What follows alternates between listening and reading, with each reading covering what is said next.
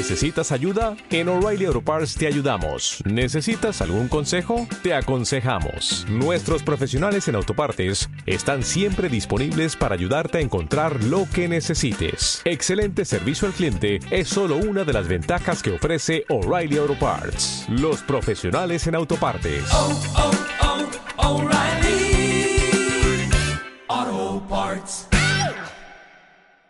Con los mejores analistas y el mejor fútbol. Este verano tienes una cita todos los lunes y jueves en Amazon Music, Spotify y Apple Music. Una producción de balón y pie. Podcast Verano de Balones. Hace calorcito y hay buen fútbol. Y esto es sinónimo del verano de balones. Así que sean bienvenidos a este ya último episodio. Estamos muy tristes porque ya es el último episodio. Pero aún así hay mucho fútbol por hablar. Las grandes finales de las de los torneos continentales. Creo que hay mucho de qué hablar. Así que no se diga más, comencemos. ¿Cómo estás, Javier? ¿Qué onda, qué onda Diego? ¿Cómo andas? ¿Qué onda, Esteban? Aquí estamos con el gusto de siempre, güey, ya para cerrar el podcast de verano de balones. Con todo el gusto de siempre. Ganaste tus apuestas el fin de semana, creo, o eso andabas diciendo. ¿Cómo estás? ¿Feliz? ¿Triste? Te sacaste la lotería, creo. No, pues me saqué ahí una quiniela entre compas. La neta, eh, en los partidos de semifinal me, me fue muy chido y, y, eso fue lo que, lo que me dio más puntos para cerrar con broche de oro el, el domingo pasado. Y pues ando, ando vibrando alto, la neta, con, con ese dinerito que, que me saqué. No hay beca en la universidad, pero, pero sí hay quiniela y eso es lo importante. Con eso se salva. Esteban, buenas noches, ¿cómo te encuentras, Parce? Muy feliz, muy feliz, Diego, porque el fútbol sonríe. El fútbol sonríe por primera vez en muchos años, entonces eh, muy contento por eso y feliz de estar acá como siempre. Maradona sonríe desde el cielo y Esteban sonríe desde Colombia. Todo es la gloria del Diego, todos sabemos que es así. así es, pero bueno, vamos a empezar con un partido que creo que fue el más emocionante de toda la Copa América, honestamente. Que antes de empezar este podcast y mi guion ni siquiera lo tenía planeado abordar, pero, pero me acordé así de la nada antes de que comenzara el podcast entre. Antes de que empezara la sala y pues a hablar de ese partido. Perú contra Colombia. Esteban, la mejor opinión la tienes tú. El mejor partido de la Copa América. ¿Cómo lo sentiste? ¿Cómo lo viste? ¿Cómo viste a Luis Díaz? Partidazo, partidazo, un partido muy interesante que igualmente sirve mucho para, para Colombia aprender porque dejó entrever esas falencias que tiene aún en defensa, que tiene un once titular muy marcado, pero, pero quizá las rotaciones de algunas piezas mmm, dan mucho que desear. También nos confirma la Copa América tan brutal que hizo Gianluca Lapadula. El partido del ítalo-peruano fue, fue fantástico a pesar el resultado creo que, fue, fue el diferente de Perú y de Luis Díaz, ni hablar. Créanme que lo, lo mismo que dije la vez que jugamos contra Argentina, si las cosas que hace Luis Díaz las hiciera Neymar, las hiciera un argentino, estaríamos hablando de titulares en todo el planeta Tierra, un jugador de 100 millones de euros, pero pues es Luis Díaz, es colombiano, juega en el Porto, hay un poco más de, de humildad y un poco más de prudencia, pero pues, sinceramente es un, un jugador distinto, un jugador con muchas cualidades, que, que su pegada, ese gol en el 893, lo, solo lo vio él en su cabeza y, allá la puso. Entonces, fue algo muy increíble ver el desempeño individual de Díaz y, pues lo mismo, también verlo como un tercer lugar, el tercer puesto siempre se da más feliz que el segundo, siempre, siempre se da más feliz el tercer puesto que el segundo. Y, y pues bueno, la, en mis papeles tampoco estaba llegar tan lejos y mucho menos ver esta figura de Luis Díaz y ojalá podamos aprender mucho para septiembre las fechas eliminatorias que se vienen. Vamos a ver qué, qué futuro trae la selección colombiana. Creo que nadie esperaba que llegara esta selección Colombia tan lejos, o al menos como empezó el torneo, no nos convencía a nadie, pero un tercer lugar es bastante bueno. Ahora, mi querido Javier, hablando de un tema polémico de que muchos no aceptan el segundo lugar, el tercer lugar, el cuarto lugar, y vemos en imágenes muy comunes en el fútbol actual que se quitan las medallas y es algo bastante sorpresivo que los jugadores no se quiten las medallas aunque sean de segundo o tercer lugar. ¿Tú cómo ves esto? ¿Crees que es correcto? ¿Son pechos fríos? ¿Cómo, cómo te tomas esto de que los jugadores se quiten sus medallas, de que no acepten el lugar donde llegaron? Creo que es una, una, pues una falta de respeto, ¿no? Hacia, hacia la confederación, hacia el torneo, porque al final de cuentas es, pues ese es el esfuerzo que hicieron, ¿no? Es hasta donde llegaron. Me hizo, me, los jugadores de, de Brasil me hicieron recordar mucho eh, a Eduardo Vargas cuando se quitó la medalla, o sea, cuando ni siquiera dejó que se la pusieran en la final contra Chivas. Me recordó mucho eh, eh, a ese momento. Pero sí, es, es una falta de respeto por parte de ellos. Creo que hasta qué bueno que han quitado como la premiación al segundo lugar, porque pues nos, quitamos de problemas de andar viendo que, que no quieren la medalla, que no la aceptan, que se van tristes.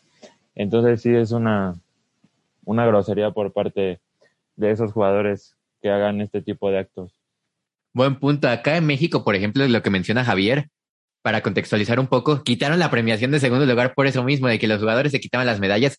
No sé si podamos ver un escenario similar en, en, no sé, en otras competiciones de que ya no haya premiación para segundo lugar, que me parece que es algo negativo. Creo que un segundo lugar no es malo, tal, tal, tal vez no es lo que esperas, pero finalmente es lo que trabajaste durante el torneo y un segundo lugar finalmente, pues es fruto de tu trabajo. Esteban, ¿tú cómo ves esto?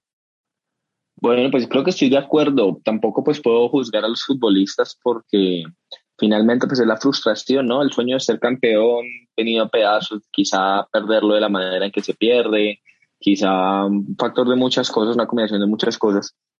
Pero, pero pues también es bueno reconocer el esfuerzo de llegar hasta esa posición, cuántos excesos no darían por llegar hasta un segundo lugar y quizá intentarlo, eh, llegar a, a ese sueño que es levantar un campeonato sin embargo, muy pocos futbolistas lo aceptan y, quieren el segundo lugar como, como se debería valorar. Y, pero pues creo que yo no puedo juzgar al futbolista tampoco porque puedo entender la frustración, pero debería sí ser un poco más, no sé si quizá los técnicos deberían también imponer su respeto y decir no nos quitamos la medalla, llegamos hasta acá, tenemos que estar orgullosos de lo que hicimos. También el capitán del equipo, eso es cuestión de, de poner un poco más de parte de las voces fuertes y, y exigirles y decir como alcemos la cabeza, hicimos un trabajo que muchos quisieran haber tenido. Por ejemplo, Inglaterra llegó a donde no pudo Francia, donde no pudo Bélgica, que eran las grandes favoritas, Alemania. Y bueno, ya, ya muchas selecciones quisieron haberlo al menos intentado. En lo personal, ¿tú te quitarías la medalla si llegas a una semifinal de, de Copa América? A una final de Copa América, perdón. ¿Te quitarías la medalla en segundo mm. lugar? No sé, es que todo depende de los métodos, ¿sabes? Yo creo que, que si tú pierdes con polémica, si pierdes, si pierdes quizá en el último minuto, la frustración es mucho más grande. Creo que, que te llenarías de mucha más rabia y dices como, no, no, no tendrías cabeza para ese momento. Pero perdiéndolo en los 90, habiendo luchado todo el partido, y como te digo, si de pronto hay una instrucción, hay una voz de aliento que nos diga, vamos, alcemos la cabeza que, que, hicimos lo que pudimos, estoy orgulloso de ustedes, estoy orgulloso del equipo, eh, estoy orgulloso del performance de cada uno, yo creo que me la dejo, no recuerdo mal si fue Grealish, uno de los pocos que se la dejó y la besó. Me parece que sí fue Grealish. Él se la dejó y la besó, eso es lo lindo, eso es lo lindo, si no pregúntenle a un medallista olímpico si no está orgulloso de tener la medalla de plata, sino eh, son esas cosas que quizá el fútbol como deporte eh, aún no, no, no maneja. Así es tú, Javier, la misma pregunta para ¿Te quitarías o no la medalla? Pues depende de, cómo esté tu estado de ánimo, ¿no? Como dice Esteban, eh, si perdí por el último minuto, si mi equipo, bueno, mis compañeros no hicieron nada, etcétera, ¿no?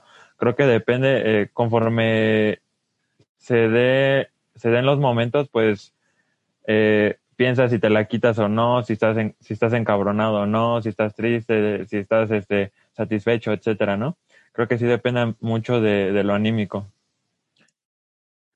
Pues sí, es un tema también muy anímico del momento. Tal vez si eres una selección que no está acostumbrada a llegar a finales y pierdes la final, pues te dejas la medalla. También depende mucho del contexto de cómo veamos eso y, y no sé, coincido completamente con ustedes. Pero bueno, este partido entre Colombia y Perú quedó 3 por 2 con un gol al último minuto de Luis Díaz, el héroe colombiano.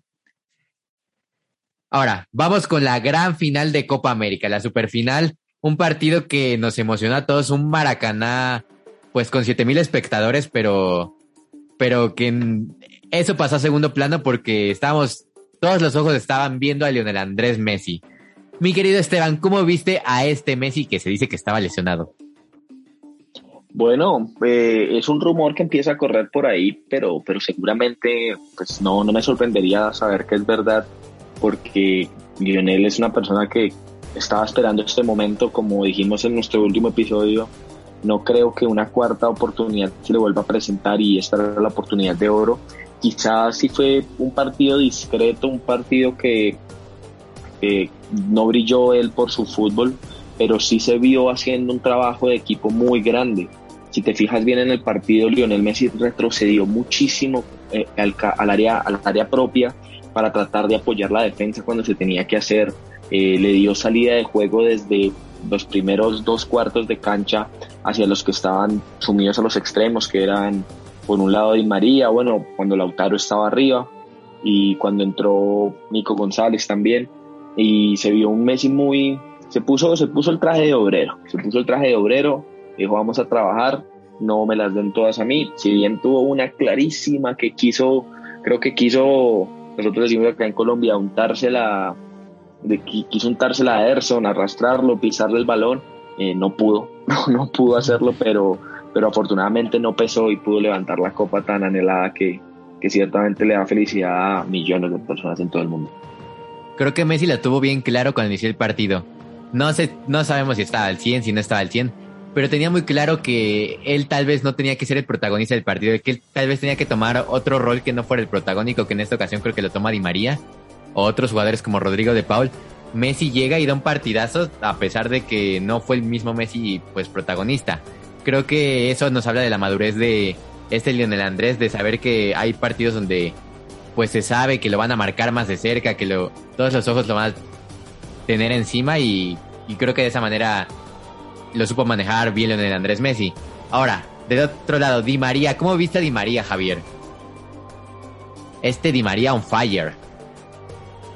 Pues la verdad con ganas de, de, ahora, de ahora sí eh, triunfar, ¿no? De darle algo a su selección, ya que pues como lo comentaban en la transmisión, eh, pues en las tres finales que, que jugó, que jugó Argentina, pues se había lesionado y no había podido estar pues al 100 con, con la selección, ¿no? Entonces yo creo que este fue el máximo, el máximo momento para él, o sea, no pudo haber mejor momento más que anotar en una final y darle el título a, a la, al albiceleste, güey.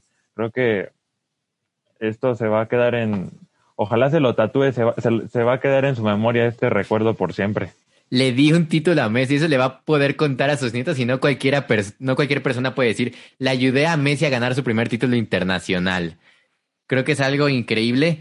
Y hablando otra vez del grupo de los cuatro fantásticos que salieron en la foto, Nico Tamendi, Lionel Andrés Messi, Ángel Di María, no me acuerdo quién es el otro, pero estos, Agüero, ¿cómo perseveraron? ¿Cómo perseveraron para poder llegar hasta este momento? Y no me imagino la emoción que sintieron. Pues mira que, que, el periodismo argentino es muy destructivo, es muy destructivo, bueno, creo que el periodismo deportivo en todos los países es muy destructivo con, con su propia selección y fueron jugadores todos muy resistidos, fueron jugadores que se cuestionaban. Corre un video por ahí en internet de la recopilación de varios periodistas diciéndole a Messi ya dijiste que no venías más una vez, por favor no vuelvas nunca más después del Mundial de, Rusia. Eh, corre un video del mismo Maradona cuando decía Lionel Scaloni no es técnico para la selección. Eh, mucha gente cuestionando por qué Agüero, por qué Di María, o Tamendi que está jugando ya en el Benfica, sus errores, su pasado, etcétera, etcétera. Y vean, Quizá el único que no fue protagonista de todos los cuatro fue Agüero, porque Lautaro Martínez está en este momento dos, tres escalones por delante, pero, pero ahí estuvo haciendo parte del plantel, ingresó cuando tuvo que ingresar, el partido contra Bolivia participó con asistencias, entonces eh, es cuestión de verdad del fútbol, el fútbol es poético, les dio la revancha una cuarta vez, que creo que a muy pocos se les presenta tantas oportunidades, pero ya ven, ya ven, es cuestión de no rendirse nunca más y, y tanto para los pequeños que acaban de llegar, primera convocatoria para la selección, primer título para Scaloni en, en su primer torneo, sí, porque Rusia lo dirigió San Paoli. En su primer torneo serio, porque las eliminatorias no son un torneo. Eh, primer título, digo, la verdad, un, muy buen performance eh, en ese sentido. Correctamente, coincido completamente contigo. Y ahora, del lado de Brasil, un Brasil que, que fue a hacer su juego, tampoco voy a decir que dio el partidazo ni nada, creo que me parece que hizo lo que tenía que hacer. Al final no se terminan dando las cosas, pero me parece que esta Brasil va a menos, y lo hemos dicho desde hace tres episodios del, podcast, va a menos esa selección brasileña, mi querido Javier. La verdad es que sí, quién sabe qué les pase. Eh, fueron de más a menos. Eh, no, no se les vio tanto juego como en partidos de fase de grupos eh, y ni de, bueno, fase final, pues contra Chile a duras penas le ganaron y a Perú también, pero creo que sí tienen razón y yo lo considero así. Creo que Brasil, no sé qué le pasó, pero fue en declive y pues ahí están los resultados. Triste lo de Brasil. ¿O tú crees que sea, Esteban, tú crees que el factor sea que las otras selecciones agarraron ritmo al final de la Copa América? ¿O si Brasil ah, andaba mal? ¿O terminó mal? No sé, siento que eso le pasa a todos los grandes equipos si no, si no, ¿cómo se llama esto? Renuevan su fútbol, si no están dispuestos a arriesgar un poco más. Eh, ya las demás selecciones también se acostumbraron al fútbol de Brasil, ya saben de quizá un poco cómo retenerlos, cómo anular ciertas piezas que son muy importantes y, creo que esto también le ha ayudado al fútbol suramericano a no verse tan, tan inferiorizado con respecto a la figura y la imagen de todos los futbolistas brasileños. Quizá pasa un poco como en la Eurocopa que todos pensábamos que Francia iba a ser la campeona por los nombres Acá en Sudamérica lo mismo, Brasil por, por todos los nombres, uno por uno es la mejor selección de Sudamérica. Pero pues ya ven, ya ven que el fútbol también es de táctica, el fútbol también es de inteligencia, el fútbol es de garra. Y creo que esto lo da más el fútbol de selecciones que el fútbol de clubes, de, de esas ganas de, las, de los equipos de salir adelante. Y pues quién sabe, si Brasil no, no se reinventa para, para el Mundial de Qatar, seguramente termine en otra decepción y termine otra vez en octavos, cuartos de final, si no, pone un poco más de, de su fútbol. Maracanazo. Hablando del campo de Maracaná, bueno, de la cancha del Maracaná, ¿ustedes creen que la cancha influye en el gol? ¿Creen que ese rebote, o sea, Rodrigo de Paul daba el pase, no sé si se dieron cuenta. ¿Rebota la pelota? O sea, no sé si la midió mal el defensa brasileño, me parece que es... Sí, Sí, fue un error de Lodi. ¿Fue error, de Lodi o es la cancha que influye? Porque yo vi mal la cancha. No, fue un error de Lodi. Para mí fue un error de Lodi. Tú, Javier, ¿cómo la ves? Mí igual. Para mí igual, güey, el campo está espectacular, güey. O sea, el Maracaná ni se usó en todo el torneo hasta la final. Pero sí es más, más error de, de Lodi. Creo no calculó bien, no estiró bien la pata, güey. Y pues ya Di María se fue solo, ¿no? Y pues ya nada más se la bombió ahí a, a Ederson. O sea, yo digo que el campo está mal porque en las siguientes, unas jugadas después, un par de jugadas después, Di María pisa mal y por eso vuelvo a repetir lo del campo. Yo siento que estaba medio mojado, ¿no? La verdad es que se veía verde, bien bonito, pero siento que no está en buenas condiciones el campo del estadio Maracaná, a diferencia de otros campos. Quizás estaba muy blando. Quizás estaba, muy blando. el suelo. Porque también en la jugada de Messi, en la jugada de Messi, también siento que fue el campo. Se resbala, sí, tienes razón. Quizás estaba muy blando pero, pero ciertamente el pique del balón, creo que eso fue, eso fue el error de Lodi, dejar picar el balón.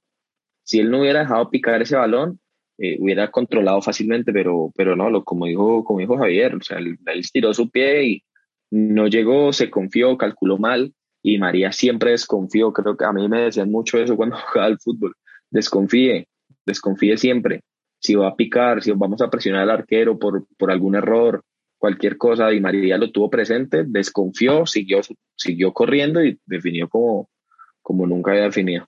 Sí, María hizo completamente lo suyo. Yo mencionaba lo del campo desinfluyó, ¿no? Porque también muchos jugadores se caían alrededor del partido. Me parece que incluso la cancha del Maracaná, meses, semanas antes de, que se jugara el torneo, ni siquiera estaba puesta. Así que no sé si la pusieron de último momento, porque las canchas deben tener cierto mantenimiento. Y en Maracaná creo que muchas veces no le da mantenimiento a la cancha y por eso decía que se influyó en esta final o no. Pero bueno, si quieren, vámonos con el 11 que armamos, que vamos a armar en este podcast Verano de Balones. Así que ustedes propónganme portero. Javier, ¿quién es el portero de la Copa América? Pues cada que hay un campeón, pues siempre de la, la, la selección campeona da el portero del once ideal, ¿no? Entonces, pues, Emiliano Martínez, ¿no? Emiliano Martínez, Concuerdo. Esteban, ¿concuerdas? Yo ahí también lo, lo hubiera puesto a competir con tal vez un, un, no sé, Pedro Galés, que me gustó también su actuación, pero coincido completamente. Creo que, creo que el mismo Emiliano Martínez fue factor en todos los partidos de Argentina y le cambió la cara e influenció a que, a que esta Argentina, pues, llegara hasta donde llegó. Ahora vamos a. ¿les parece que juguemos a un 4-4-2, que es la formación como más tradicional del fútbol para tener variedad de defensas, de medios, de delanteros? ¿Les parece? Me gusta. Va, échale, échale. Perfecto. ¿Quién es su primer central? Esteban, ¿quién es tu primer central? ¿A quién propones? ¿A quién me pones de Copa América? Cuti Romero, el Cuti Romero de la Argentina. Romero. Tú, Esteban, propone a tu primer central. Que diga mi querido Javier, perdón, perdón, perdón, Javier, Javier. Me ando confundiendo, ya no sé qué está pasando. Este último capítulo del podcast ya me tiene loco y ya no sé ni, ni a quiénes tengo aquí. Mi querido Javier, propone a tu primer central, perdón. A ver, Marquinhos. Marquinhos. A ver. Uy. Y proponemos a los otros dos y al final decidimos a los cuatro, ¿va? Yo propongo aquí primero a Thiago Silva. Me parece que dio un gran torneo alrededor de la temporada de pues de liga en- de fútbol, pero en la Copa América llegó a rematar esas grandes actuaciones y creo que si Brasil no se cayó fue gracias a Thiago Silva. Así que yo propongo a Thiago Silva aquí. Y no sé, ustedes propongan, propóngame el último, mi querido Esteban. Yo estoy de acuerdo con, con Javier. Marquinhos me gustó un poco más que, que Thiago Silva. Entonces se queda Marquinhos seguro y tenemos a, a Thiago Silva y ¿cuál era el otro? Este Romero. Y de Romero. De centrales. ¿Cuáles Romero. prefieren? Te voy a dar la Romero fue la revelación. Fue una revelación Romero, increíble. ¿coincides, Javier? Sí. Sí, concuerdo, la verdad. Hizo un gran trabajo. Nadie esperaba mucho de él. Y pues ahí estuvo, están los resultados. Sin ser el jugador con mayor renombre, pues llegó a hacer un gran papel con Argentina y me parece que sí se lo merece. Defensa brasileña y argentina. Me parece perfecto. Lateral izquierda, ¿a quién proponen? Esteban, ¿a quién propones? Del lateral izquierdo me gustó mucho el trabajo de Viña de Uruguay, a pesar de que, de que quedó un poco rezagado en los cuartos de final, creo que fue uno de los que más brilló. De los demás equipos creo que no, no hubo un gran nombre, Renan Lodi con su fallo en la final. Argentina no, no tuvo una figura en, en el lateral izquierdo, el huevo Acuña quizá, pues sí, hizo un buen trabajo, pero no, mientras que Viña me parece que hizo un- un- una muy buena Copa América. Javier, ¿a quién propones? Mm, Híjole, está difícil, ¿eh? Es que no hubo laterales que resaltaron mucho en ese torneo, la verdad. No, la verdad es que no. Acuña y Viña, quizá Acuña. entre esos dos creo que sí, Acuña Argentina y, y Viña, pero, pero pues no Mm, Tampoco algo. mucho más realmente. Se extraña un Robertito Carlos, un Marcelo, que. Uh, cómo Sí, hacen no. falta un buen volante, Pero un buen lateral. me quedo con Viña. ¿Cómo ves, Javier? ¿Nos quedamos con Va, Viña? échale. Sí, sí, sí. Está bien. Está la verdad es que tampoco tenía planeado uno, porque tampoco es que, que resaltaron mucho. Lateral derecho. Javier, ¿a quién propones de lateral derecho? Tampoco hubiera muchos. Tal vez. Híjoles, es que no. Laterales no Yo lo tengo clarísimo, lo tengo clarísimo. ¿Quién es tu lateral derecho? Gonzalo Montiel de Argentina. Montiel, Jugó sí, la es lo que iba a final. decir también. Jugó También. la final con el, con el, con el tobillo abierto, Sí, el no. tobillo todo ensangrentado, anuló a Neymar. eh, después entró Vinicius, anuló a Vinicius. Un diferente, ¿verdad? Pues sí, Gonzalo Montiel, tampoco jugador con mucho nombre. Y bueno, te la compro porque fue campeón y tampoco es como que haya muchos laterales. Y dio una gran fase final, así que sí, me quedo con Montiel. Montiel. Los contenciones, a ver, vamos a jugar con dos contenciones. ¿Quiénes son los mejores contenciones del, torneo? Yo tengo uno claro que quiero poner porque fue factor en la final. Y es Rodrigo de Paul. Ese es mi primer nombre. Ustedes pónganme sus nombres. Dijiste Mm, Rodrigo de Paul, ¿verdad? Rodrigo de Paul. Pues sí, también sí, concuerdo igual. De Paul. tú. Sí, sí, pues si bien De Paul en, en su club juega un poco más adelantado, un poco más por, por banda, eh, Scaloni siempre lo puso ahí en el centro del campo acompañando a, a Paredes o a Guido Rodríguez, el que sea que estuviera, y la verdad hizo un muy buen trabajo. Yo, dejando, siendo la verdad muy objetivo, creo que para un recuperador nato para esta Copa América, el mejor trabajo lo hizo Wilmar Barrios de Colombia. Eh, la verdad hizo una Copa América excepcional desde el punto de vista defensivo, recuperaba balones, mejor dicho, te recuperan solo la robado, te recupera a tu exnovia, lo que tú quieras, recupera a ese hombre, no se cansa, no se cansa, es un, es un perro de presa, la verdad. Muy buen trabajo de, de Wilmar Barrios. En estos momentos le voy a mandar a Wilmar Barrios un mensaje a ver si me recupera mi ex porque de verdad lo necesito. Yo hubiera, bueno, o sea, yo hubiera propuesto a Casemiro. No sé, pero Wilmer Barrios me convence si tú lo viste de esa manera. No sé, Javier, tú a cuál decidas de estos dos. Te voy a dar la decisión final. Barrios o Casemiro. Que Casemiro tampoco es, No. por nombre no dio el mejor torneo, No, pero pues- me parece que hizo papel importante. La verdad es que Casemiro me cae gordo, güey, en el Real Madrid, la neta. O sea, no me gusta cómo juega, güey, bien, bien cochino, no hace nada, pero bueno, me quedo con Wilmar Barrio. Barrios, que el otro podría ser también Matías Vecino, de buen torneo. Pero bueno, nos quedamos con Barrios. Barrios porque...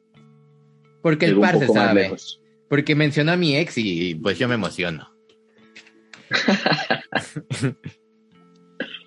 Uh, esperen, ¿con qué formación está jugando? Ah, pu- 4-4-2. ajá.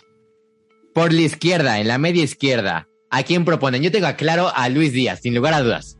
Luis Díaz, no, no tenemos que, que dar más vueltas. ¿Duda alguna? Luis Díaz, creo que se queda. Creo que no hay ni que pensarlo. Sería una falta de respeto al fútbol no ponerlo. Lo, infl- lo infravaloraríamos bastante si no lo ponemos. Y por banda derecha, ¿a quién proponen? Hay nombres como Cuadrado, tal vez como Di María. Aquí, ¿A quién pondrían ustedes? Por su partido en la final y, y porque creo que vino también de menos a más durante todo el torneo, propongo a Ángel Di María. Di María. Tú, Javier, ¿a quién propones? ¿Te quedas con Di María o Cuadrado? Qui- Quisiera cuadrado, güey, porque él tomó la orquesta de. O sea, él tomó la batuta, güey, de toda la selección en todo el torneo, güey. Pero pues la neta, el campeón, o sea, Argentina, Di María. O sea, le dio el gol a la selección. Di María. Yo también hubiera quedado con Cuadrado. Me parece que, que en esta selección sin un James, sin un Falcao, creo que tomó la responsabilidad que, que tenía que tomar y lo hizo bastante bien. Aunque estaba en la banca, se veía que gritaba en cada partido, se veía como si fuera Cristiano Ronaldo y me parece que tomó un gran liderazgo. Pero pues ese golecito, razón. E- e- ese El, golecito. el único partido que no jugó fue, ah bueno, Cuadrado el único partido que no jugó fue el partido que estuvo sancionado, que fue contra Ajá. Argentina. Y se veía gritando en la tribuna, como si fuera Cristiano Ronaldo en la Eurocopa, y por eso yo lo pondría. Pero bueno, creo que ustedes decidieron a Di María por el factor del gol, de que bueno, anotó el gol para Argentina en una final y creo que no es cualquier cosita, así que nos quedamos por Di con Di María por banda derecha. Dos delanteros. ¿A quién proponen? Neymar. Bueno, Messi creo que tiene que estar. Messi seguro, creo que Messi está claro, así que póngame, póngame el otro delantero. Messi. El Lautarito. otro delantero para mí es la Padula, La la, Pa- Padula de Perú. La La verdad, Padula. revelación. El ítalo, ítalo peruano fue una revelación todo el torneo por su garra, por cómo eh, luchaba cada balón, bajaba a defender, esa velocidad que tiene. La verdad, fue una sorpresa para todos, una sorpresa para todos. Coincido contigo, la Padula, a pesar de no estar en una selección de renombre, creo que merece estar aquí, Javier. No sé si tú quieras poner a Santiago Ormeño en disputa o con quién te quedas. No, pues nomás entraban, entraba para los tiros de esquina y al final a ver qué cascaban. Pero pues bueno, no, sí, igual a Padula, güey. Cuando más se le necesitó, pues ahí estaba para anotar los goles. La Padula, perfecto. Déjenla anoto. Y como entrenador, ¿quién es el entrenador del torneo? Seguramente van a decir que por defecto es Scaloni, por todo lo que, por lo que hizo y que llevó campeón. Por lo regular se dice eso. Pero ustedes díganme, No, pues, Yo voy a decir eh, el Tigre Gareca. Gareca, Yo voy a decir Gareca. Gareca. porque no es casualidad el proyecto que tiene Perú. eh, ha hecho un muy buen trabajo, también vino de menos a más, creo que fue el partido más parejo y se vio en el campo y Gareca es un técnico muy inteligente, es un técnico muy luchador y para mí Gareca. Gareca. Yo me quedo con Scaloni, pero tú Javier, ¿por quién te vas? Híjoles, ya vamos, vamos a hacer... He caído el peso en este podcast a, ti. no, güey, pues es que yo diría que rueda, güey, porque la neta nadie esperaba de, pues de Colombia, güey, entonces la, la llevó pues hasta una semifinal y luego ganó el tercer lugar, güey. Entonces, de, pues sí, es de llamar la atención el trabajo de Rueda con, con los parceros. ¿Rueda? Pero pues, mm. sí, pero pues ahora sí que tú tienes la decisión, güey. pongamos una encuesta, pongamos una encuesta. Pongamos una encuesta. Que esto, que esto lo decidan, sí, lo voy a poner en encuesta en Instagram y ustedes van a decir, voy a dejar esto en un balón bote pronto y ustedes lo patean y ya deciden cuál. Por lo mientras nuestra alineación quedó así. En la portería, Emiliano Martínez. En la central, Romero con Marquinhos, central brasileña argentina. Por izquierda, Viña. Por derecha, ¿a quién escribí?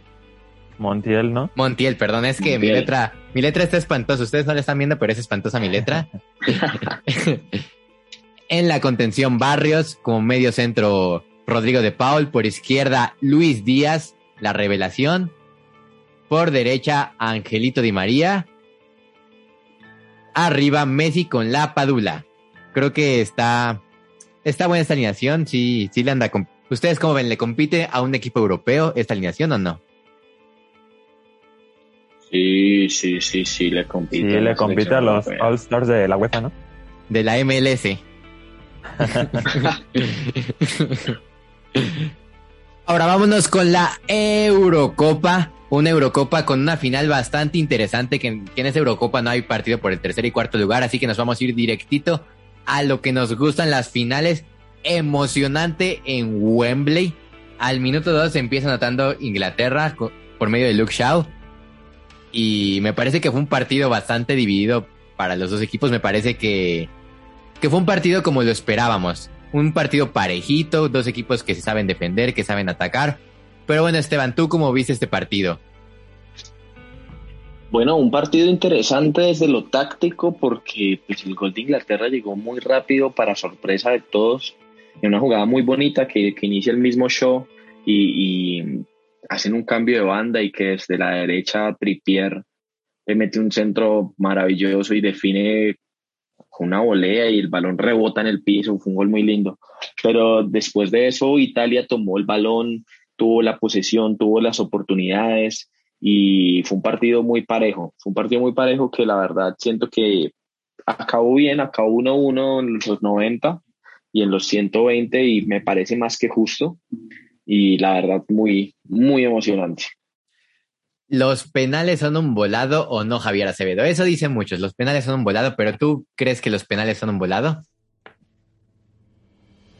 Además de que son un volado, güey, es, es, un es un platillo de muchísimos ingredientes, güey, en lo anímico, en lo mental, eh, de todo, güey. O sea, creo que los penales de esta final eh, sí afectaron eh, en lo en lo anímico, güey, porque yo noté muy nerviosos a pues a los jugadores de Inglaterra que, que fallaron, ¿no? Que fue Saka, Rashford y... Saca, no.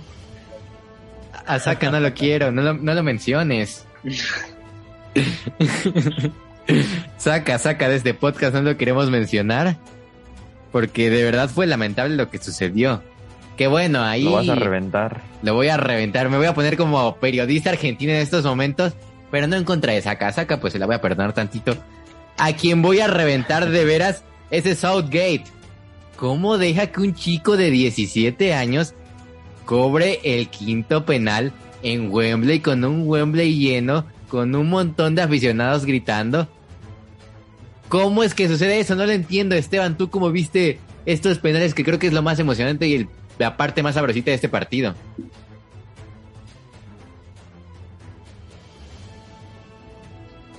Fíjate que Grealish mismo lo de yo quise tirar el último pero fue decisión de Southgate e igualmente él apoyó a su compañero Saka porque a pesar de sus 19 años tuvo la, la personalidad de decir lo voy a patear.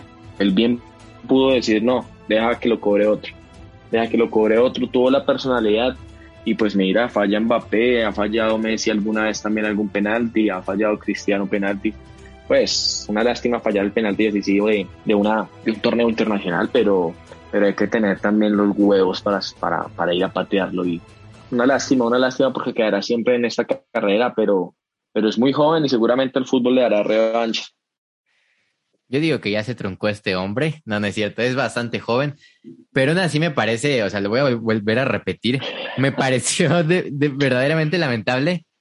Me parece que nunca ha cobrado este tipo, este saca un penal con su selección y el primer penal que cobra es en una final de, de Eurocopa en Wembley. O sea, creo que hay jerarquías en la misma selección. Creo que hasta Pickford estaba sobre, por encima de él para cobrar un penal, pero ponen al menos indicado para cobrar este penal. Te lo perdono si ponen, lo ponen a abrir el eh, la tanda de penales o cualquier cosita. Pero el quinto penal que definía todo me parece algo, algo triste.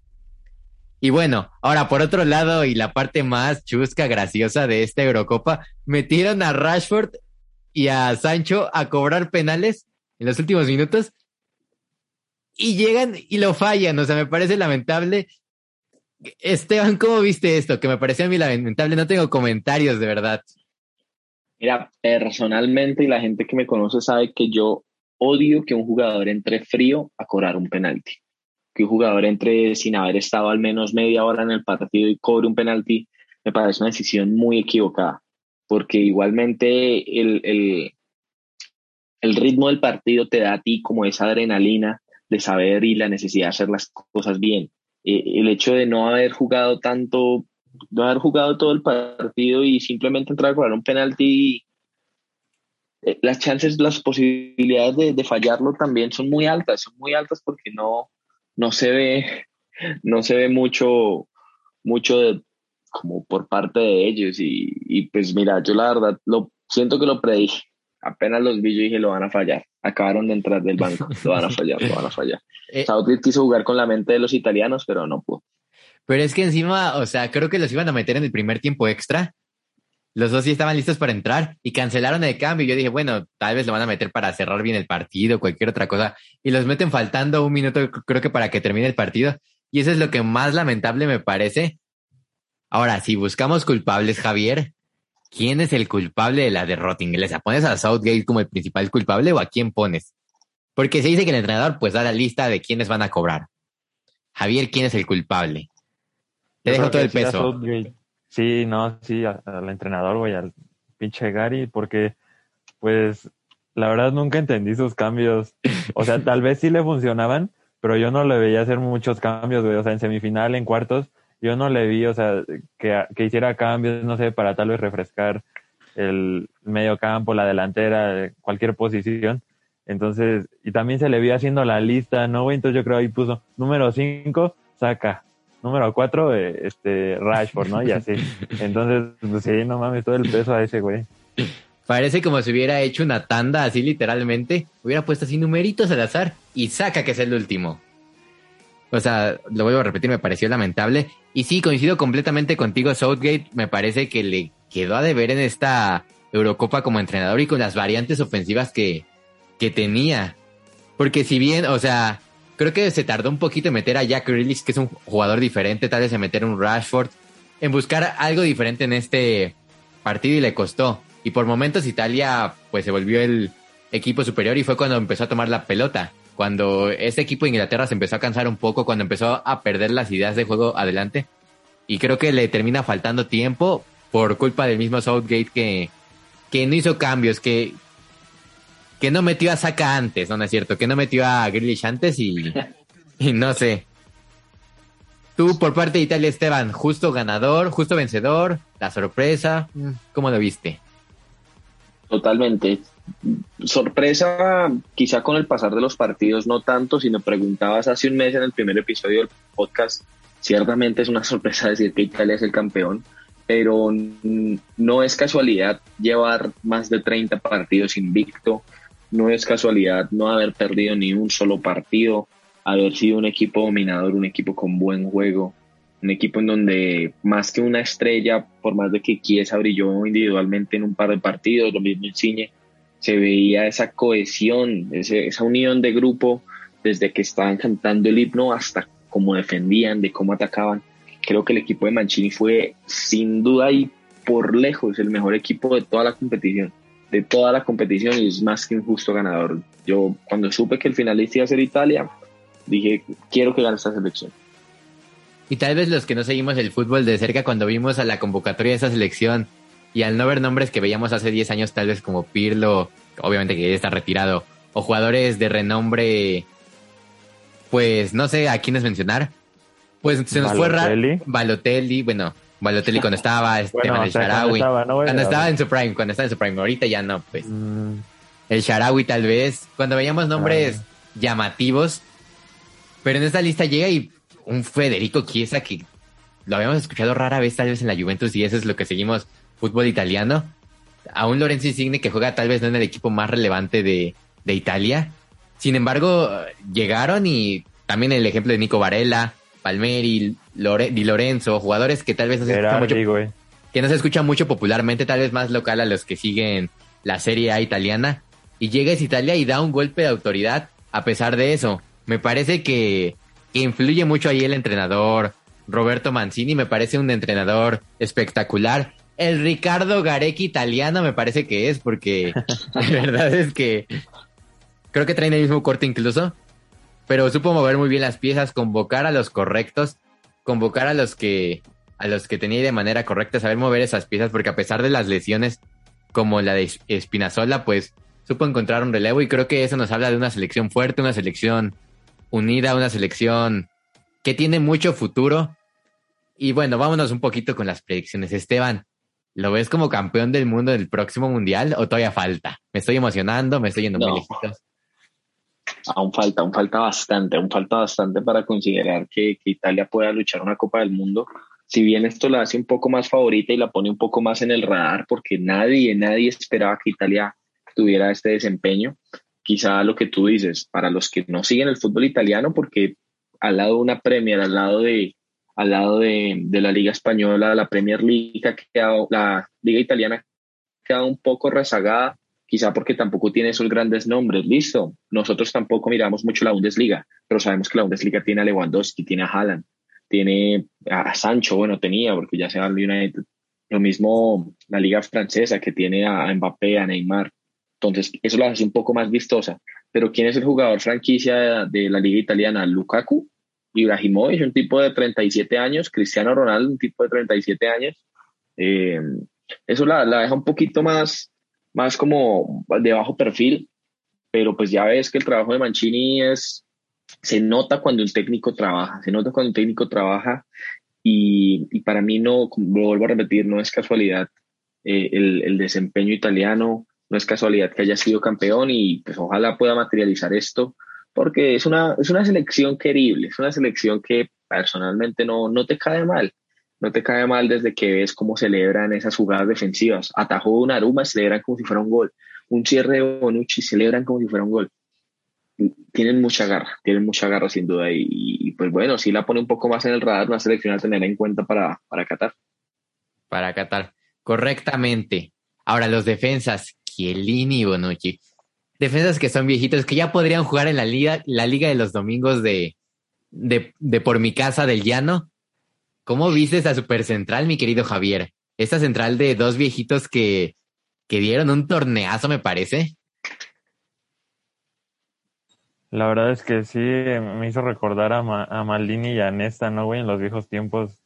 O sea, una dupla muy chingona, la verdad que hasta festejaban las, las pinches barridas como el pollo briseño, ¿no? Entonces, pues la verdad sí, a destacar yo creo que son parte importante de, de la selección italiana, güey. Y Chiellini creo que ya tiene 37 años. ¿Llegará al próximo mundial? ¿Se retira? ¿Lo vende 38 años en el próximo mundial, Esteban? Sí, sí, claro, renovó un año más con la Juventus. Yo creo que sí, creo que va a ser y creo que va a ser su último mundial. Creo que va a ser su último, su último, su último año, el 2022. Después de Qatar, siento que se va a retirar. Y puede hacerlo sin ninguna duda. Quizá lo único que le faltó fue la Champions, pero de resto creo que tiene una carrera envidiable para cualquier otro futbolista. Jugador infravalorado, yo creo. Un defensa infravalorado que siempre cumplió, siempre tuvo una garra espectacular. Eh, sí, cumplidor, un cumplidor, pero, pero, pero hasta ahí. Un cumplidor, pero hasta ahí. Pero quizá la sombra de un Sergio Ramos, quizá la sombra de, de otros futbolistas mucho más, más llamativos por su liga, por su equipo.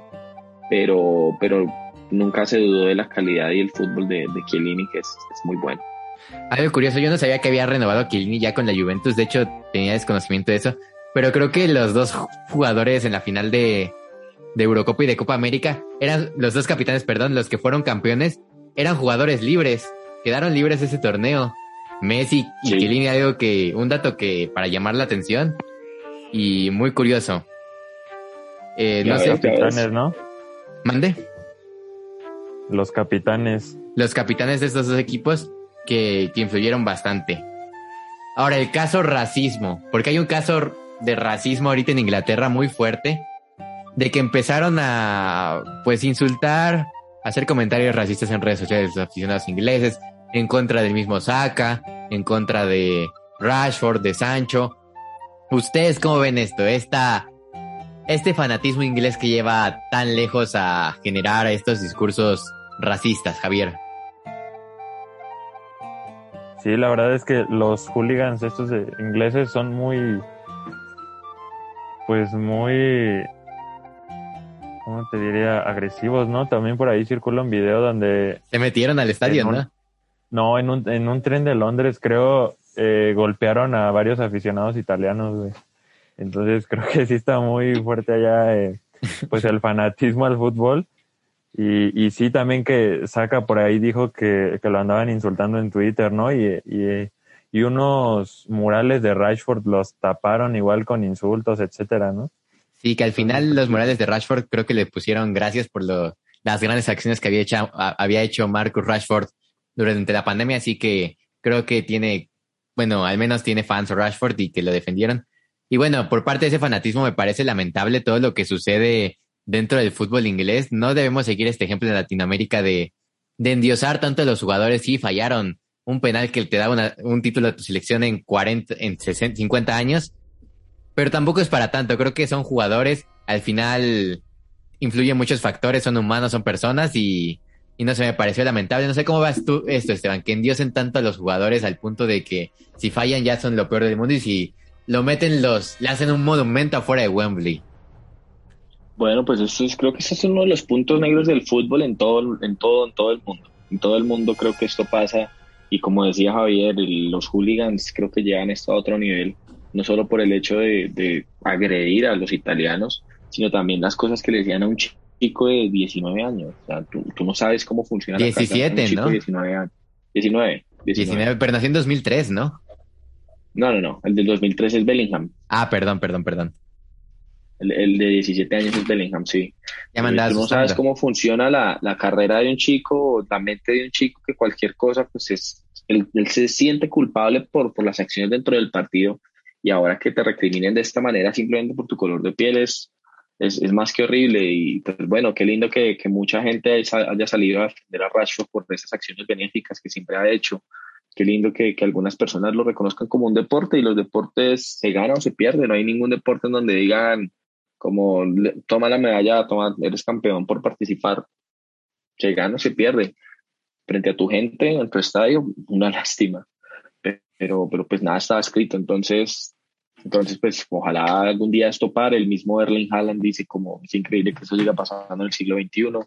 Sigue pasando y seguramente seguirá pasando por mucho tiempo hasta que creo que va a llegar un punto en donde pues esta generación un poco más joven y, y como hablamos quizá en algún capítulo anterior, vemos ahora como, como todas las selecciones y todos los países europeos tienen un poco más de mezclas en sus razas por, por la migración.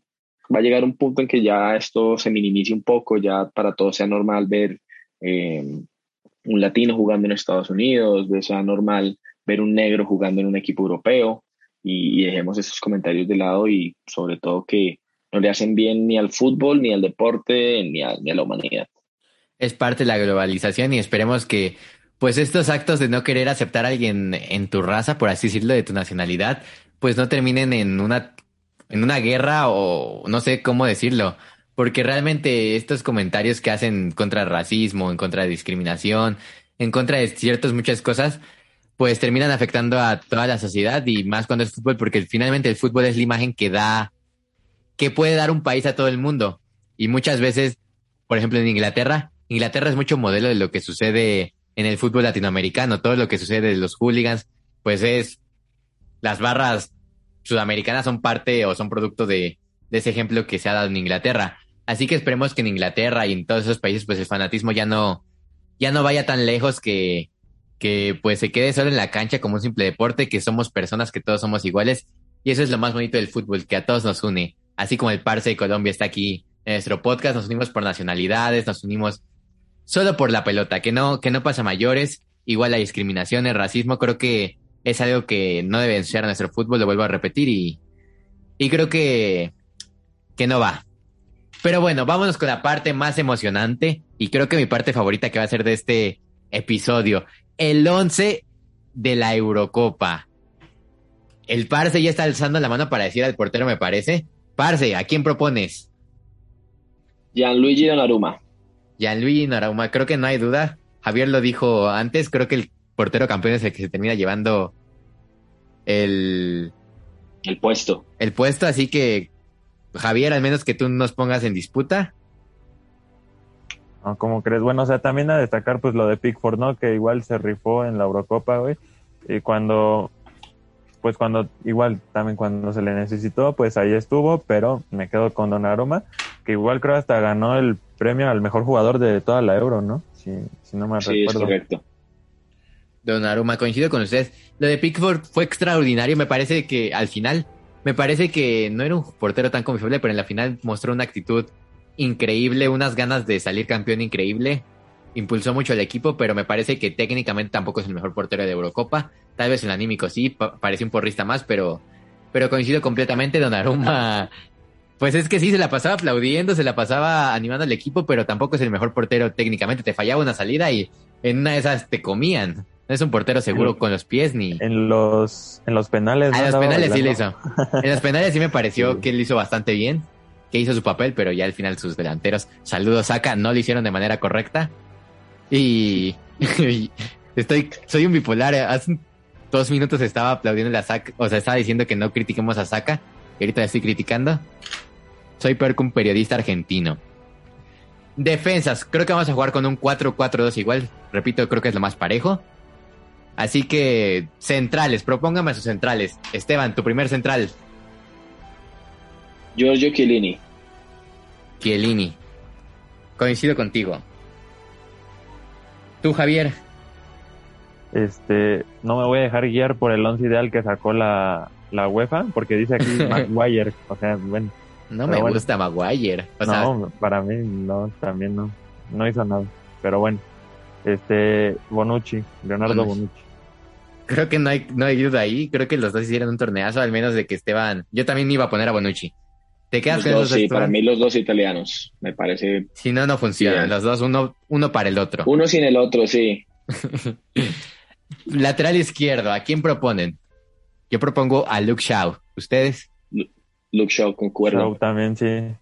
Si hubiera estado Spinazzola, seguramente se lo llevaba Spinazzola pero sí. se lesionó muy feo y Shaw jugó un, un, torneo muy bueno. De verdad, lo de Shaw fue la, el reflejo de toda su temporada con el United. Siento que, que es un futbolista que, creció que muchísimo. Resurgió, resurgió de las cenizas porque era por allá cuando lo fichó el Manchester por una millonada a sus 21 años. Todos, el, su nivel bajó extraordinariamente cuando se rompió la pierna un día de una manera horrible, una lesión horrible y desde ahí subió de peso, perdió titularidad, el Manchester empezó a jugar con un poco de jugadores que, que no tenían nada que ver con la posición, le llegó Alex Telles al Manchester para, para generarle competencia y el nivel de show, de verdad, superior, muy superior, verdad, superior. más que merecido. Un jugador que ni siquiera pensábamos hace un par de años que era para selección, un jugador que cuando las, porque el Manchester United tuvo una crisis en defensa hace un par de años y no se veía por dónde, pero el- todos los defensas del Manchester United han crecido de manera extraordinaria, no solo el Luke Shaw, y creo que merecido que esté como lateral izquierdo. Lateral derecho, una posición que tal vez tampoco lució un jugador como en Copa Am- América, pero ustedes a quién pondrían de lateral derecho, ¿a quién me proponen? Yo aquí tengo, por ejemplo, a Koufal de República Checa, Yo diría Tripier. Trippier. No sé, Javier, ¿qué opina? Mm, Es que no, tampoco lució uno por lateral derecha. Mm, el, no. este, el, este, el danés Mael también ¿Maele? podría ser, ajá. No está mal. Ah, Entonces, ¿a quién? Mm, está complicado esto porque a mí no me llama. Incluso pondría, creo pondría, Walker, man, está bien. ¿quién? Walker jugó de central. Walker jugó jugó de de central. central. Sí, Inglaterra jugaba con tres centrales. Ok, ok. Walker Ah, en sí, Inglaterra sí. juega de central. Sí, sí, sí. Sí, pues Trippier. mm, Que Trippier fue constante, mm, siento yo. Trippier. Que fue, fue constante. Fue, fue un jugador ahí, dio la asistencia en la final. Bueno, me parece, me parece bien. No es el jugador que más me gusta a mí, la verdad, pero no hay mucha competencia en esta ocasión. En la central hasta yo hubiera puesto, eh, si jugaríamos con línea de 5, no sé, hubiera puesto al danés. Por su simple acto de... Al Jair. de- Yayaer, por su simple hecho de liderazgo. Lo hubiera puesto, pero creo que nos quedamos cortos ahí. Pero ya era un aplauso del verano de balones porque lo hiciste bien. Laporte, Laporte también jugó muy Laporte bien también. con España. la- Laporte hizo una, una muy buena Eurocopa. Fue la Eurocopa de los autogoles, pero también de buenos defensas centrales, me parece. Totalmente. Dos contenciones. ¿A quién proponen? Yo ya tengo mi nombre claro. Jorginho. Jorginho, Jorginho. Doble campeón de Europa. Doble campeón de Europa. Y otro contención. ¿A quién me proponen? Podemos tener a Paul Pogba. Ah, no. tuvo sus destellos, pero tampoco. A Rice. Mm, Verati. Declan Rice. Declan Sí. Rice, sí, de, de Me Inglaterra gusta. también. No, ¿sabes quién me parece A mí me gustó eh, Eh, Calvin Phillips. Phillips. A mí me pareció igual, pero increíble fue Calvin Phillips. Así que Calvin Phillips. No me, sé su nom- no me sabía su nombre al principio de la Eurocopa, no lo reconocía tanto, pero por su peinado Sí. espectacular y por su movilidad en el campo de juego me parece que, que Sí. debe estar aquí. ¿Cómo ves, Javier? Sí, sí, sí. Philip también. Phillips, a ver. Phillips. Por la media izquierda, ¿a quién pondremos? Mm, adapta- Insigne, Insigne. sí, ese iba. Sí, yo me quedo con Insigne. Deja, miramos qué otros nombres hay porque vamos a terminar una selección solo de ingleses y sí. Y, e italiano. e italianos. Eh, por izquierda, ¿qué otro? Torgan. Hazard, pero Ah. salió muy rápido.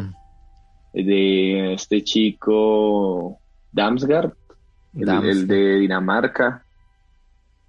Eh, Mm, Patrick ¿Qué otro se Schick, no, ese es. No, ese no sí que queda. es delantero. Ah, central, sí. Él podría ir, pero en adelante. No, no hay otro, es que no hay otro que, que haya destacado como Creo que Insigne. Insigne. Realmente en su, su partido contra Bélgica, Insigne fue eh, su momento más álgido de, de- de fútbol. Porque es un partidazo ter- ter- ter- terrible. Pues Creo que se va a quedar en la selección italiana inglesa. Y bueno, Seguramente el lateral, el, el medio derecho también. el medio derecho, ¿a quién pondrían? ¿A quién me ponen? Uy, A ahí no tengo. Chiesa. Sí, me parece que sí fue determinante con Italia. La revelación, ¿no? Porque nadie esperaba. Pues, Le está aprendiendo no- el bicho. Sí, la verdad es que sí.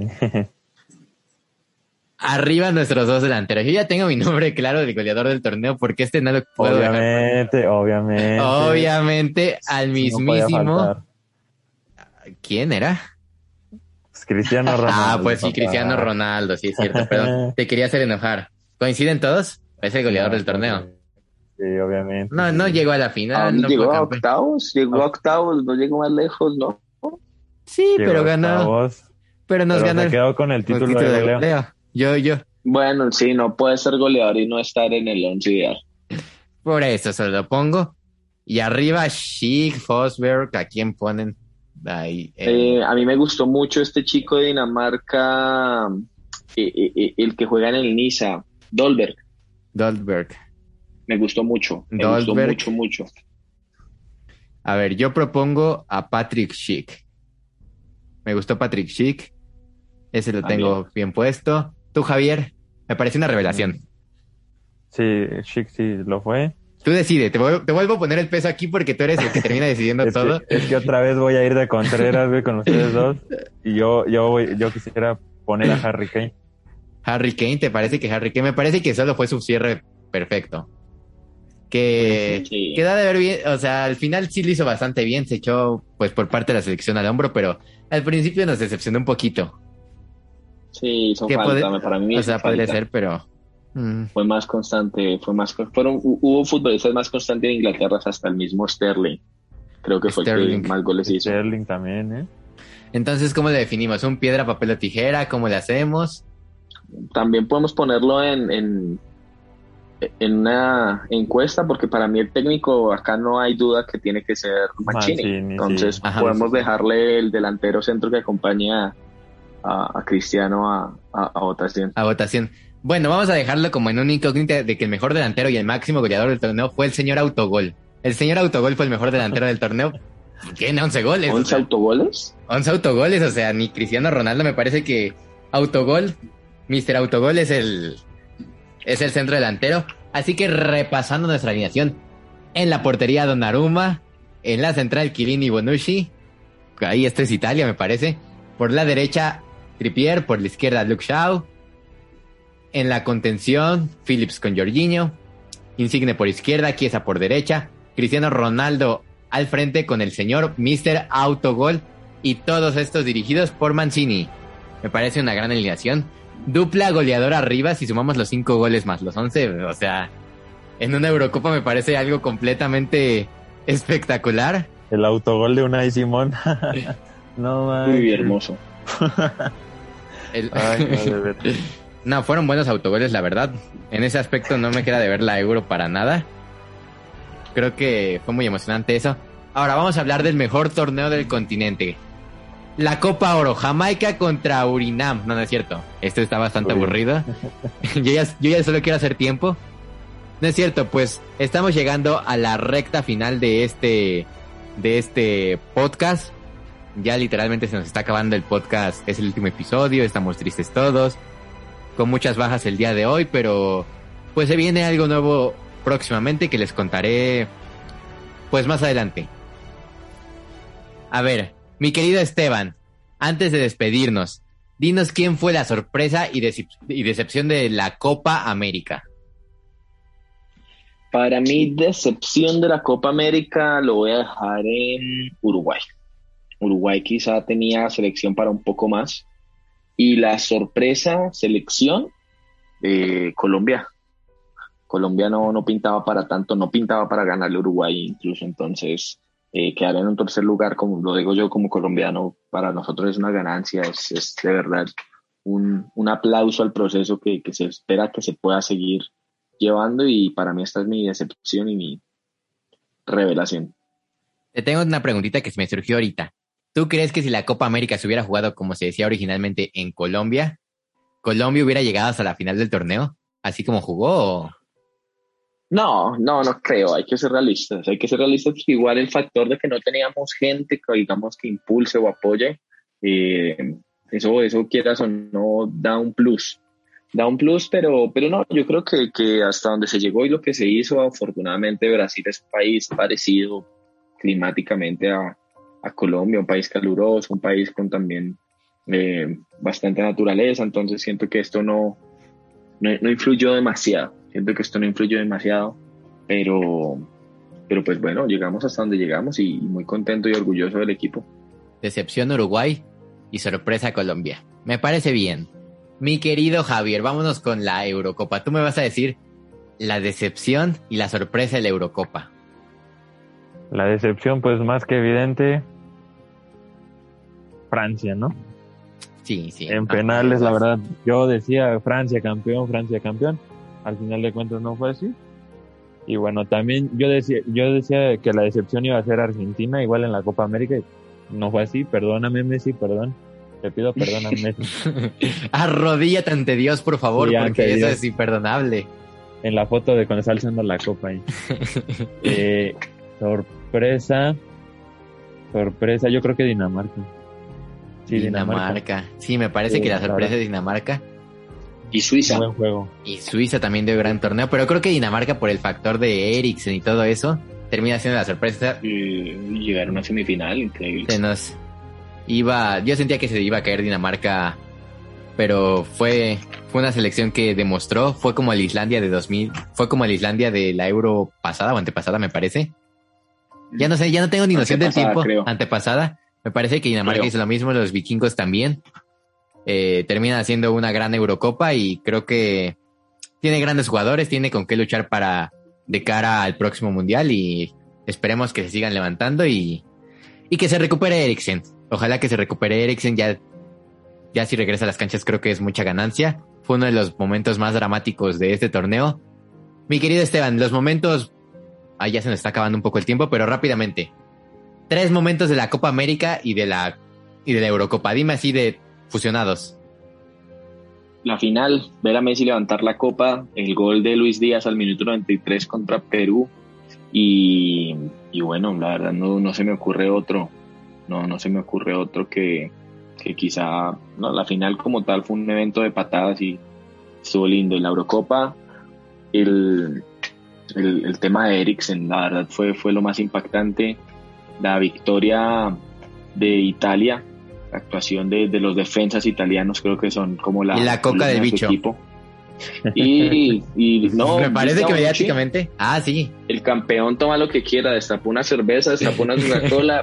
Esa es la imagen del, Espectacular. de la Copa. Yo, yo puedo decir un momento igual también de Sí, la Copa di- América. tú- tú dilos. Un momento polémico cuando Brasil le ganó a Colombia. Ah, sí, me parece. Uh, horrible que momento. Hasta Esquel andaba bien echando humo ahí en el grupo de Horrible momento, Pitana. En general, el arbitraje. Sí. Fue un momento entero el arbitraje, lo podría poner así. El momento más mediático, sin lugar a dudas, para mí creo que fue el de Cristiano Ronaldo, el que dio la vuelta al mundo. Que incluso aquí en México el presidente llegó, creo que a, a ponerlo de ejemplo en su conferencia que hace cada día. O sea, fue algo bastante ridículo, pero Sí, en digo, en la mañanera llegó y dijo, aprendan. O sea, fue, fue algo bastante ridículo, pero bueno, el bicho ahí está en, en todos lados y creo que mediáticamente dio la vuelta al El mundo. bicho presidente. El bicho, sí lo queremos de presidente de México. Si cada mexicano pone un dólar, me parece que nos alcanza para poner a Cristiano Ronaldo entre 124 millones de mexicanos de presidente. Así que bueno, me, Bichópolis. La bichópolis de Tenochtitlán, así le vamos a poner a, a México. Pero bueno, creo que ya se nos está acabando un poco el tiempo y quiero agradecerle esta noche a, a mi querido Esteban, a mi querido Javier por estar alrededor de todo este podcast, no del episodio, sino del podcast en general. Creo que fueron de gran ayuda para que este proyecto se desarrollara, que creciera de una manera increíble para mí. Me parece que, que cumplimos el objetivo de llegar a la gente que queríamos, de conectar, de compartir, de charlar de fútbol y creo que es lo más importante en este, que fue este hermoso podcast Verano de Balones. Eh, agradecerle también a mi querido Memo, a mi querido Román, a mi querido Sebas, eh, que también estuvieron presentes en este podcast. Para mí, yo estoy de, de todo corazón agradecido de que puedan compartirme toda su opinión de fútbol. Creo que es lo más rico del mundo. Hablar en verano y de fútbol, creo que no hay mejor cosa que hacer. Es lo más padre del mundo. Y pues nada, agradecerles y si quieren decir unas palabras finales conmovedoras, mi querido Esteban, Javier, unas palabras así como si fueran los 15 años de su prima, díganlas aquí. Tus 15 años, Diego, nada, gracias, gracias por la invitación, la verdad, impresionado de la recepción de la gente, de las oportunidades que, que nos has dado para hablar y dar nuestra opinión, que, que es una opinión humilde, pero es una opinión Más sincera. humilde que el bicho. más humilde que el bicho, pero es una opinión sincera. Y las opiniones sinceras, pues, valen un poco más. Eh, deseando pronto, pues, volver a empezar algún otro proyecto, quién sabe lo que se venga por ahí en el futuro. Y nada. Un balón desviado que caiga por ahí, no Ya sabemos. ven, ya ven. Un abrazo para todas las personas que nombraste también, a Román, a Sebas, a Memo. Y confiemos que, que volvamos pronto y volvamos mejorados. Mi querido Javier, te quedan 10 segundos para despedirte. Dinos algo. Arriba las chivas, dinos algo. Muchas gracias por invitarme, güey. La neta es un, un ejercicio muy chingón. Me la pasé a toda madre conociendo aquí a Esteban, a Guillermo, a Román. a todos, güey, los que participaron aquí, güey. Y un saludo también a todos los que nos oyen, güey. Y en especial a, a mis amigos de José Ángel, Isaac y Geraldine, güey, que siempre han estado al pendiente de, de este podcast, güey. Me han apoyado mucho. Y a la niña que te gusta. Gracias. Ese es los mensajes. Pero bueno, no, güey. de Bogotá a, de Bogotá hasta Nueva York, este podcast Verano de Balones se despide en esta ocasión. Nos vemos la próxima y que sigan juntos balón y pie. No olvides seguir a Balón y Pie en las distintas redes sociales enlistadas en la descripción para interactuar de mejor manera. Muchas gracias por seguir este podcast. Nos vemos en el próximo episodio.